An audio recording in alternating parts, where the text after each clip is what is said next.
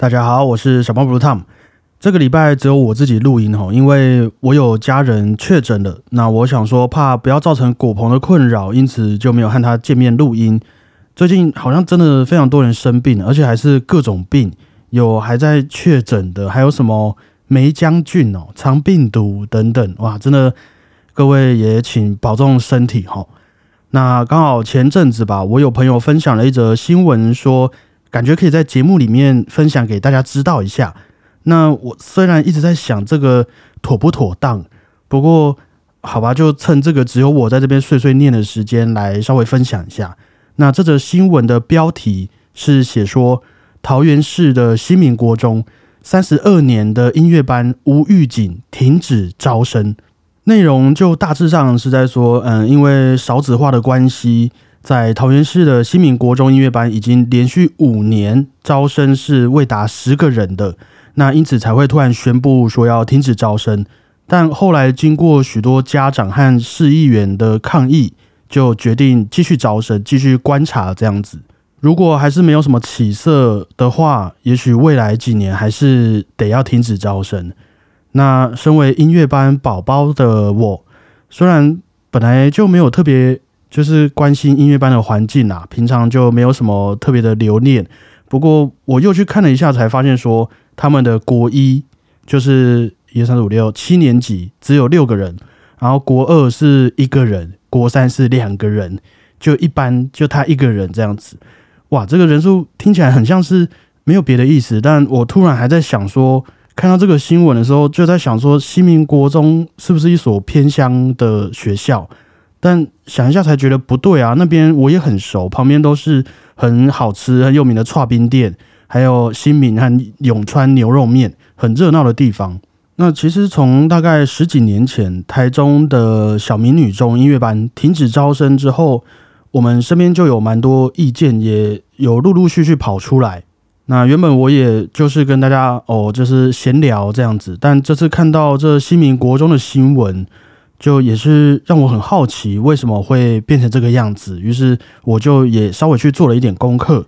我知道我们节目的听众可能有些本身就是音乐班，也有喜欢音乐的学生，或是说也许有在考虑要不要让自己的小孩去学音乐、念音乐班的朋友。那我想说，今天就稍微分享我自己的一些经历和心得，或许我们也可以看看说到底为什么会变成今天这个样子，还是说这就是一个必然的趋势呢？那我们就开始今天的节目吧。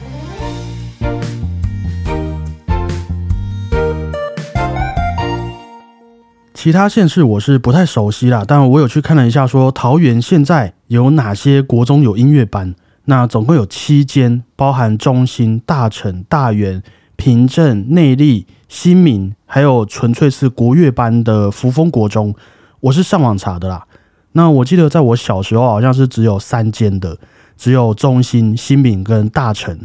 然后在当时啦，许多学生和家长们对于这些音乐班也是。有一个心中的排名的，可能是因为学校风气啊，或是因为老师的关系，种种原因呐。总之，在那个时候，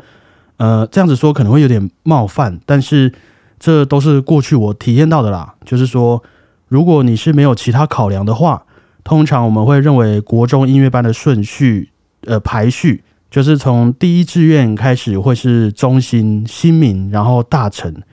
那这个排序也不会只有国中有而已哦，从国小开始到大学，我们都会有这样子的一个刻板印象。像我身边就会有人是西门国小、中心国中、武林高中，然后到台北艺术大学、台湾师范大学这样子的一个，哇，他们不只是音乐班宝宝，还是第一志愿宝宝。那这种朋友，我们这些桃园人就会知道，哦，没事，不要去惹他们。就你论实力，论学历。还有他们可能求学过程中认识的背后的势力，也许在他们看来，我们都只是小孩子，那我们就自己乖乖练琴就好。应该其他县市的同学也会有一点类似的这些经验呐。我想，总之也因此，我们在联招的时候，往往收不满学生的都会是比较呃，在大家心中排序稍微没那么前面的几间学校。但这也是以前我们整个。风气会很注重可能考试啊、比赛成绩才造成的一些想法，我不确定现在还会不会这个样子。所以看到曾经的第二志愿新民国中音乐班，如今也只能收到个位数的学生，也是会觉得小小感慨啊。我们的要求也不多啊，你说少子化再怎么少，我们一般就也三十个人而已。你想想看，就好像你今天开了一间店，你一年的业绩就我们大家都不要给你压力，只要三十个人加入会员就好了，再多我们也没办法了。结果到后来。一年之后，你跟我说：“小胖，我真的尽力了。今年只有两个，哇，这就会很令人觉得有趣诶，到底是怎么变成今天这个样子？当然，本人我就是一个音乐班宝宝啦。我觉得这个问题也同时是在讲给我自己听的。我是做了什么败坏了古典音乐圈的风气的事情吗？也不能说没有看到，但不是我啦。那还是说？有哪些地方做的不够，导致于让真的让大家觉得学音乐就是没有出息？这句话应该从小听到大，我相信也不止我听过人家这样子对自己说。那我觉得我们慢慢来聊好了。先来分享一下对我而言，从小念音乐班的一个在我身上所感受到的优点好了。嗯，等一下，我老实说，刚刚脑海中第一个浮现出来的画面是。因为我们要弹钢琴，所以老师不让我们打球。然后还有家长们因为成绩的关系勾心斗角，讲话很难听的一些场景。这样这个怎么说呢？提早见见世面算是优点吗？啊，应应该不算，没关系。这个我待会一定会补充。我想到了啦，如果说以我的经历，我会觉得从小我有一个包含乐团合奏、视唱、听写、乐理的。音乐基础的训练，还有一些音乐比赛啊、大师班，跟我们自己亲自举办实习音乐会、毕业音乐会等等的这一种经历啊，几乎可以说是整个音乐班给我的一个养分。对我而言，在我长大之后都是非常非常受用的。但这个可能前提也是我一直都没有脱离这个行业太远啦，所以才没有像许多人会觉得小时候背的那些数学公式、国文课本到现在会。呃，没有什么机会用到啊。在我身上，其实像许多的节目主题，或是我们在教课、在编曲或者演出的时候，如果没有从小给我的一些训练的话，我想我也是会没有这个能力可以去 cover 完成这些事情的。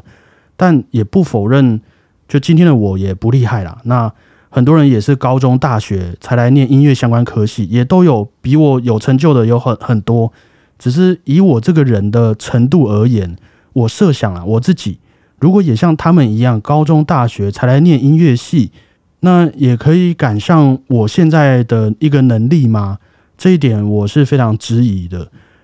有一件我印象非常深刻的事情，不知道之前有没有分享过，就是大概在我小学可能五六年级准备要考国中的时候，我们有要考一个科目叫做听写。就像我们在考英文听力一样啊，今天你听到了什么音符，你就要写下它是什么音符，然后可能会有和弦、音程、节奏等等不同的题型会去做变化。那我当时就几乎每个晚上都会去做一些听写的题库练习，甚至有时候会听到哇，我真的听不出来了，那我就直接在书桌面前哭给老师看，这样子，老师当然也会安慰我，没有那么狠，可是他会等你哭完，就麻烦你。还是要把它继续听出来，把它听完。于是，就像小孩子从小上双语学校这种感觉吧，这些音符对我们这种人来说，就会很像是另外一种语言，导致于现在，好比说我听到有人在哭，好了，呃，那我就会除了听到他哭以外，我也可以听到，呃，咪发声发发咪加咪瑞这一些有关于音符的一个讯息。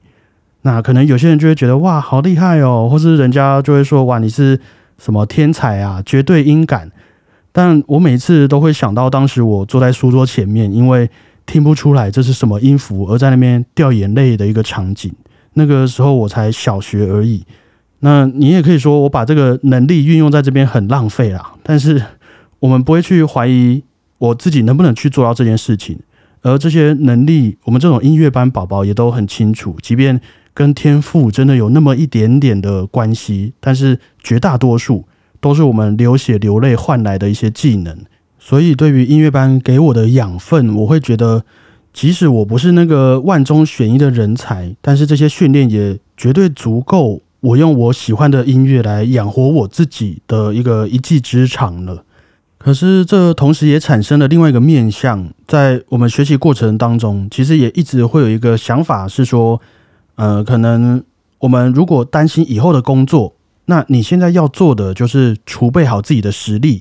等到你的实力有了一定的累积，那钱啊、工作机会啊，你也才能够把握住，他们也才会来找你。但是等到我们都毕业之后，事实上真的是可以这样子的吗？也许大家的遭遇是不太一样的啦，但就我以我在这个圈子的角落二十几年观察到的一些现象来说，先不论我们彼此的目标在哪里，但从我们毕业之后想要去找工作，就会先面临到有许多的职位都已经有既定的老师在那边了。那这个时候你会觉得 OK 啊，没关系，我我们也可以出国嘛，继续进修。把不同的想法带回来台湾，提高我自己的一个能力。那只要我比那些老师还要强，是不是我就有竞争这个位置的可能性了？但后来我自己得到的一些反馈是说，呃，不完全是这个样子的。我觉得很大的一个原因是，直到现在我们还是不能说所有人对于古典音乐都有足够的一个鉴赏能力。不是说你一定要多厉害，但是很多人是。很难去分辨说他们听到的演奏家到底是程度在哪边的，就像很多南部人会觉得我们北部人啊，不要说北部人，桃园人好了，桃园人就你这个桃园人，哎呀，不懂吃的这种感觉。那今天市场上的多数人如果是属于不懂听的一些状态的话，自然而然我们这些从业人员在选择上的考量，你演奏的好不好，就也慢慢的不会是重点了。即便很多很厉害的同学已经累积了许多学历、比赛的经验，来表明他的实力在哪个位阶了哦。可是我们也会觉得啊，人家在这个位置待那么久，比你还要有经验呐，人家的人脉比你还要丰富，他做起事来一定也会比你顺利啊。这种感觉应该应该在各行各业多多少少都会遇到啦，人之常情。所以我们也就会看到很多很厉害的老师、很厉害的演奏家，他们回台湾第一件事情就是得先去拜码头，和几位大佬吃饭喝酒，或是从行政啊、从基层开始做起。可能这些举动一定有它的必要的必要性在啦，有它必要的地方。不过也会让我感到这种风气，同时也导致说，有些时候很多那些有名有势力的音乐家、音乐团体。甚甚至你说政府或者学校的一些公职人员都不一定会有那一些当今就是我们现在台湾最厉害最有能力的音乐家们参与其中，而是一些可能啊，就是当然还是有一定的实力，但是背景是相对好的，跟最多就是有最多朋友的，或是呃长得最帅的、待得最久的等等。举个例子，我们今天。会觉得得过金牌的卤肉饭有特别好吃吗？还是说得到什么台湾第一名的排队名店牛肉面会特别好吃吗？应该大家都不会这么觉得，因为我们都懂吃，所以在我们心中都有一个属于我们自己最喜欢的卤肉饭和牛肉面的一个标准。那也因此，只要是做不好的卤肉饭和牛肉面，不管你做什么有多有钱啦，你有多少朋友。你都很有可能会变成没有人要去吃的一间店。可是回过头来，我们又会有多少人会因为演奏家的实力、乐团的能力而去选择支持的呢？我觉得可以打上一个问号。一定有，我们也有很多很厉害的乐迷朋友和评论家，我也都会在跟他们学习。但这些人毕竟还是市场上的少数，光靠他们也是没有办法去养活这些音乐家的。那大多数人可能还是会觉得。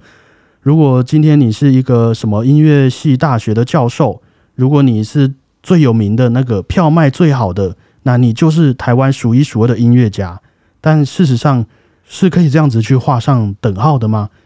就提到这个事情也不是抱怨啊，只是绕回去说，对我而言，当时我在音乐班的训练里面，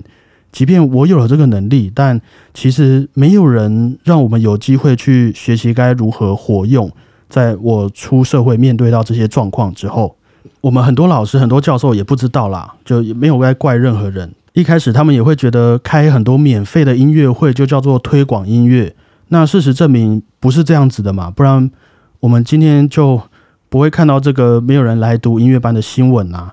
可是，在我们小时候训练的这些时间当中，除了在练习这些呜咪发咪咪咪瑞瑞降咪瑞之类的事情以外，我们的什么美术课、家政课都被砍掉了，我们的社团课、体育课也会被拿掉啊。可能历史、公民、地理、生物什么的。考音乐班都不会看那个啦，就不要零分就好。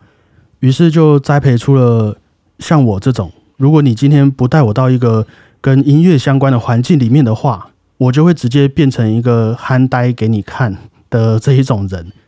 我们大学通识课的时候，不是都会和不同系一起分组吗？那我记得有一次我们小组的功课，就是说要用粘土和冰棒棍来盖一栋原住民住的一个房子，这样子。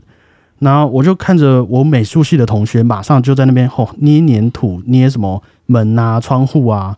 然后有些剧场设计系的同学就会开始画房屋的什么设计透视图，那哪边要多长，哪边要多高这样子。啊，可能刻板印象啊，就戏剧系的同学就会负责上台报告，他们就很会表达之类的。那我当时就鼓起勇气啊，就去问我的组员说：“那我要干嘛？”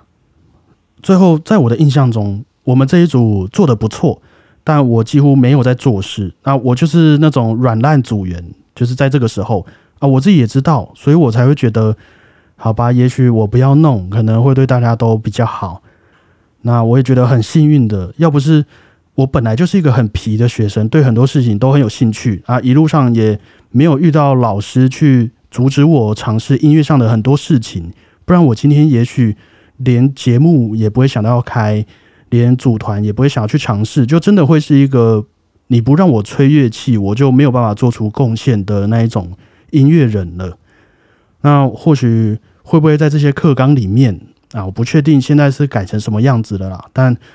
我也知道很多学校、很多大学也都有一些产业合作的机会正在尝试。可是会不会也是让大家觉得这样子的方式有很大的几率会教出像我这种？音乐班的小孩，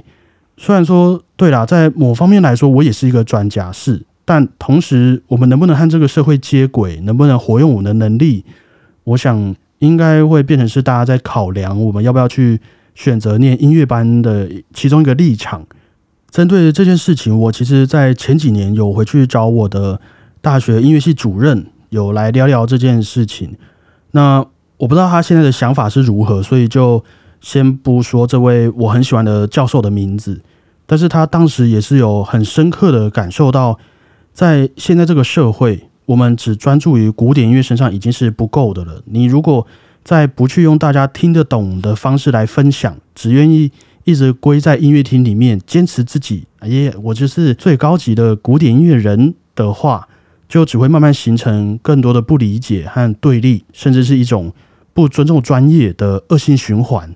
但是同时，我们也不能没有这个专业的古典音乐训练，不然你今天即便要去活用的话，在你根本不努力了解你用的是什么东西以前，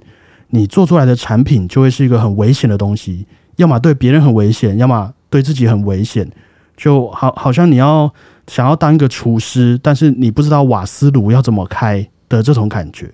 所以当时我那教授也说。他们也都经常在针对这些事情去做开会，但是初步的，除了增加现在许多的职业乐团和学校的合作以外，也是会建立更多鼓励学生去创新的管道，来为这整个艺术产业来发声。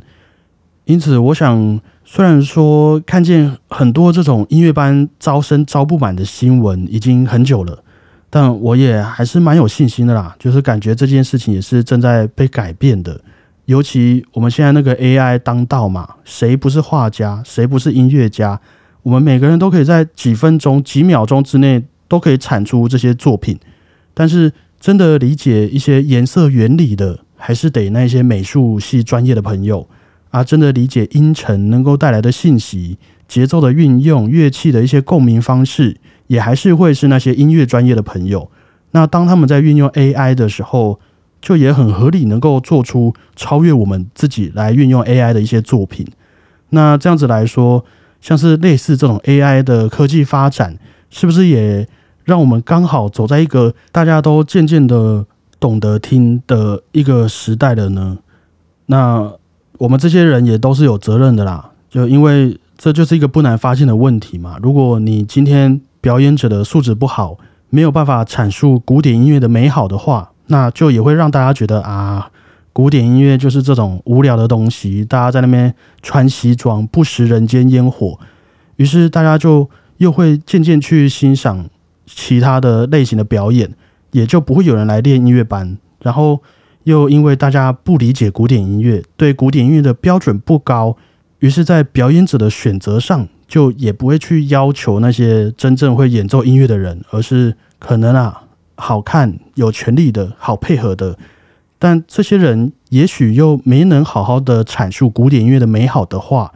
我们就会进入这个死亡螺旋里面了。于是，更多人欣赏音乐的管道就会变成是在网络上寻找一些经典的录音，或是音乐会的片段来听。就像我们以前都会分享一些很不错的版本给各位。那取而代之的，而不是去现场支持那些演奏家们。啊，如果现在学音乐的人少了，我们可以去发现到音乐天才的机会就更少了。毕竟，我们无法选择谁才是。天赋优异的那一群人，就除非大家都去学音乐了，那更难去发现这些厉害的新生代演奏家的话，就又会驱使我们只听一些自己喜欢的前辈们的录音作品。当然，真的不是在抱怨这些事情，我也觉得是讲给我自己听的。那是这样子的，古典音乐教育已经不再重要了，大家去音乐教室上课就好了呢？还是只是音乐班没有提供给家长们足够的一个诱因？毕竟很多小孩也是直到大学甚至出社会之后，才慢慢找到自己喜欢的职业方向的。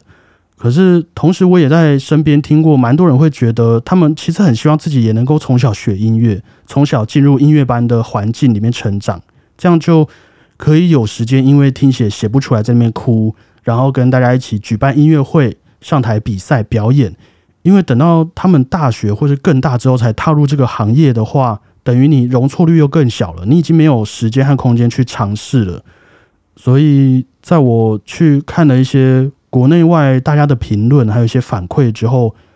我还是会觉得，以我们自身来说的话，其实就读什么科系，有没有从小念音乐班，不一定能保证未来我们就会在相关的行业里面来工作。这些学历顶多啦，对我来说只是证明了我们在这段期间在哪边做什么而已。那如果是这样子来看的话，也许这些才艺班就像是给我们这种小孩一个比较不一样的童年吧。就的确，我们可能会经历到的东西相对来说比较狭隘，但同时我们也正在培养一个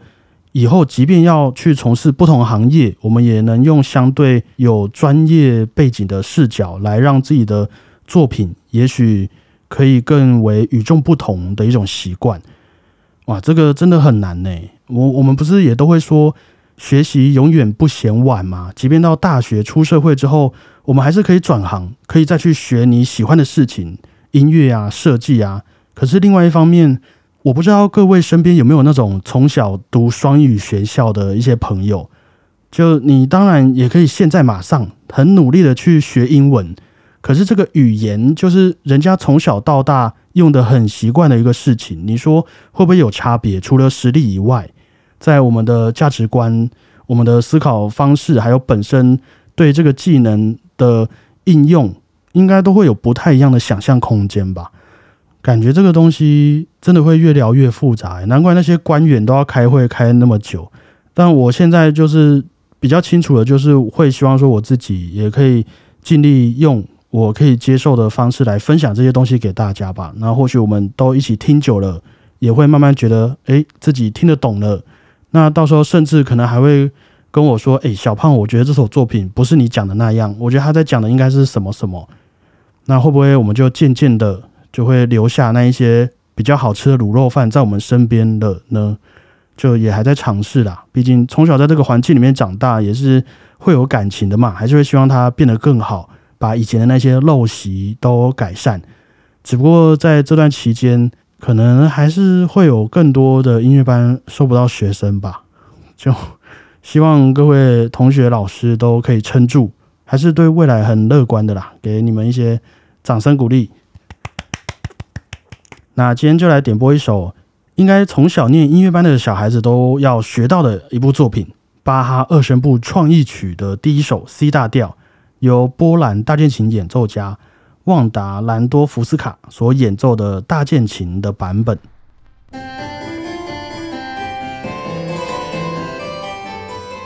巴哈创意，我想是几乎所有音乐班小孩都会接触到的一本著作啦。在我当年还在读书的那个时候。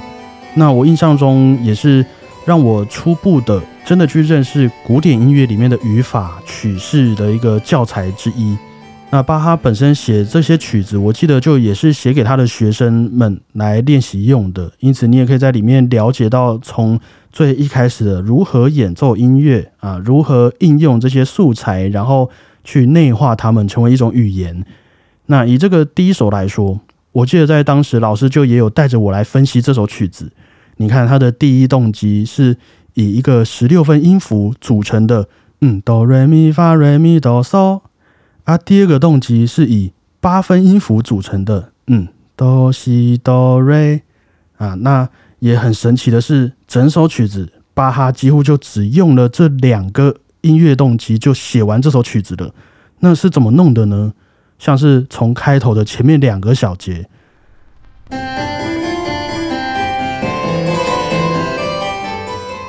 我们就可以听到第一次右手的哆来咪发来咪哆嗦结束之后，马上左手也就跟着来一次在低音声部的哆来咪发来咪哆嗦。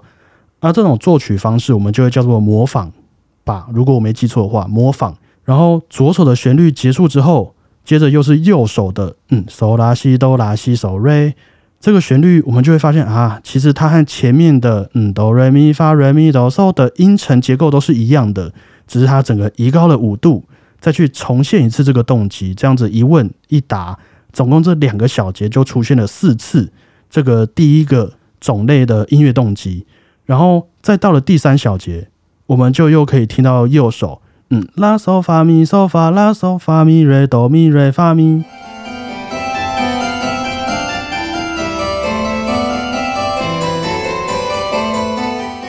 那这个东西跟第一主题。哪边又有关系呢？其实它是第一主题的一个倒影，就是你把哆瑞咪发瑞咪哆嗦这些音符写在一个弧面上的时候，它产生出来的倒影就刚好会是反向的，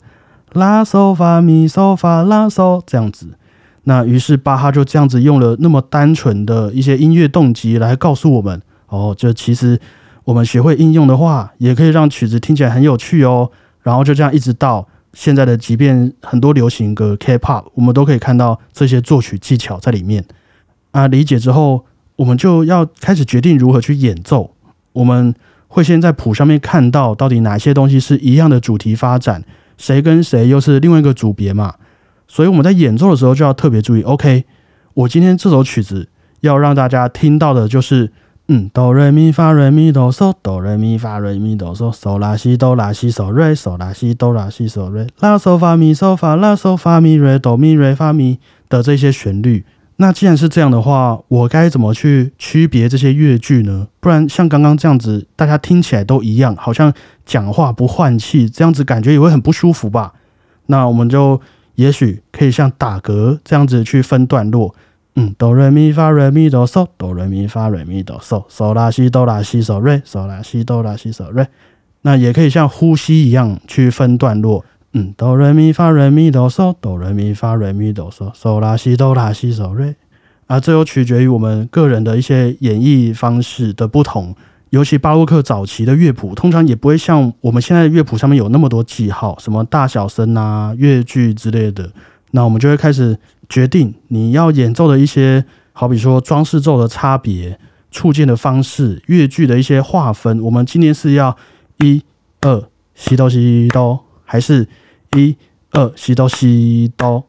那又加上当时巴哈创作的时候，虽然我们今天是用钢琴弹的，但巴哈是用大键琴来创作的。那相较之下，有许多的强弱对比，音色明暗度的一些转换，就不会像是那些浪漫乐派的作品来的那么敏捷，速度变化也比较不会那么夸张。那在这个前提之下，你的巴哈又会有哪些东西和人家有一个不同的诠释呢？于是我们就会慢慢去找到，哎，谁的版本我们特别喜欢，哪位演奏家的诠释令人大吃一惊、令人印象深刻的一些原因，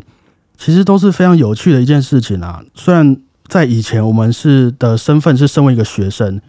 但渐渐的也可以理解到，为什么每次那些音乐老师讲到这些事情都会那么兴奋、那么开心的一个原因了。所以大概也就是这样子的一个环境，其实。